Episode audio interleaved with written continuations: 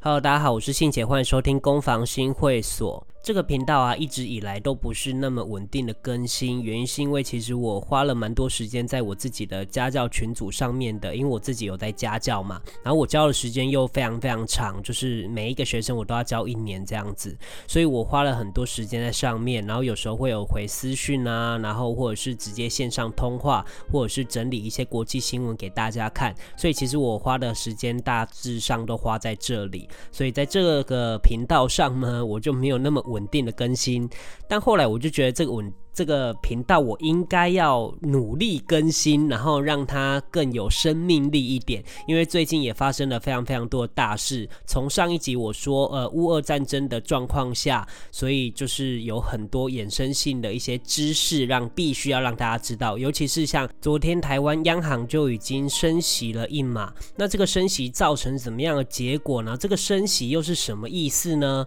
所以呢，我今天这一集呢，就想跟大家来分享所谓的升。升息降息的一些作用。那我们首先先了解升息这件事情。其实升息呢，只是一个叫做紧缩货币政策的其中一个手段而已。简单举例来说的话，就是今天如果当经济很好的时候，你就必须要去升息，让你的货币变贵。因为央行啊，它会评估市场是不是处于过热的程度，然后如果有有意炒作，甚至有可能会导致泡沫风险的时候呢，就会利用升息，然后让借钱变得很困难，来抑制投机的热钱。然后反之，如果当经济发展很疲软，像是疫情啊，像这种这类的一些状况，让经济很差的状况，然后也是突如其来的，然后呢，他就会选择降息，所以让借钱变得更容易，那资金就更容易流。动，然后可以促进投资和消费，然后重振经济。像是美国在二零二零疫情的时候，三月份跟四月份的时候呢，他们就是降息了七码，各降息了三码跟四码。那降息的原因当然就是说，呃，要让自己的货币变得宽松。那变得宽松就是要流入很多的钱嘛。所以宽松货币政策里面呢，就有几个重要的守则。第一个守则就是印钞票。它印钞票干嘛呢？因为它每周每周就是都要发那个。失业补助金，那可是因为政府可能没有那么多的现金嘛，所以他们就必须要去印钞票。那这个举动呢，除了补助人民一些生活所需的一些失业补助金之外呢，还有最重要的就是让货币变得便宜。它要让钱在市场上去流动，可是印钞票还是有一定的限制的，因为如果你印的太多的话，有可能会导致泡沫化。所以呢，这件事情呢就会有第二个延伸的方法。第二个延伸的方法就是跟民间企业或者是银行购买债券。那这个词大家应该都很常看到，就叫做增加资产负债表。那这个购债的动作呢，其实就只是为了让美金流入市场的另一个手段而已，就是不要用印钞票的方式嘛。我如果跟民间企业还有银行购买债券，那势必我就要用我的美金去买嘛。那我的美金去买完之后呢，这些钱呢就会流入了市场，那也就会造成货币宽松，然后货币变得便宜的一个状态。所以当大家如果看到新闻的时候，有看到一些宽松货币政策啊，或者是增加资产负债表的这种字眼呢，你应该都要很反射的直觉觉得美金应该是要走跌的路线了，因为这就。就是政策使然，让美金下跌的原因。好，那我们现在回到二零二零三月份。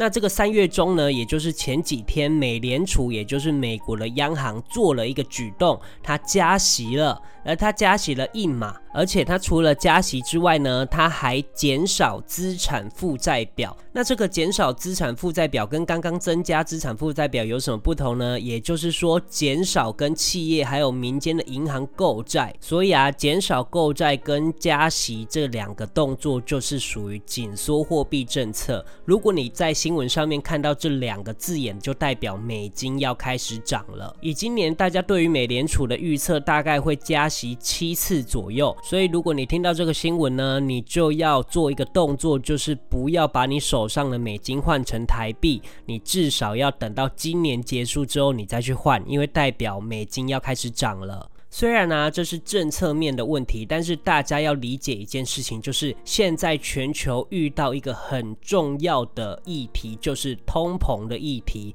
通膨议题呢，就是让物价上升，然后让你的手中的钱变得便宜。那美联储认为呢，加息是可以抑制通膨的，所以美联储主席鲍威尔在谈话的时候呢，他的措辞里面就有讲到，通膨是暂时的，也许它还会持续的升高，但是他们会利用加加息的方法让通膨抑制下来。但市场上呢，大家好像感觉不是那么买单，原因是因为呢，大家认为通膨不是那么容易就可以抑制下来的，尤其又有战争的影响。大家知道，通膨最严重的时候，通常都是战争之后的一个后遗症。所以呢，大家认为乌俄战争可能影响接下来几年后的物价会不断不断的上升。所以啊，如果你有在投资外币或者是想投资外币的人呢，你就有非常非常多的选择，因为你不一定。只是要往传统外汇去走嘛？所谓的传统外汇就是你直接去银行做买卖，这个叫做传统外汇。可是其实有很多的商品都跟外汇是有相关联的。像我自己就是做衍生性的商品，也就是有杠杆的。可是这个杠杆呢，它的手数呢是它的倍数啦，就是可以自己操作的，最小最小就是零点零一倍而已。也就是说，如果你玩短线操作的话呢，你每一笔单的获利或亏损大概只会有五到八块美金左右，也就是一百二至一百五左右吧。所以啊，如果你在了解这些消息面，然后这些财经知识、国际知识的驱使下，你其实是很可以投资的。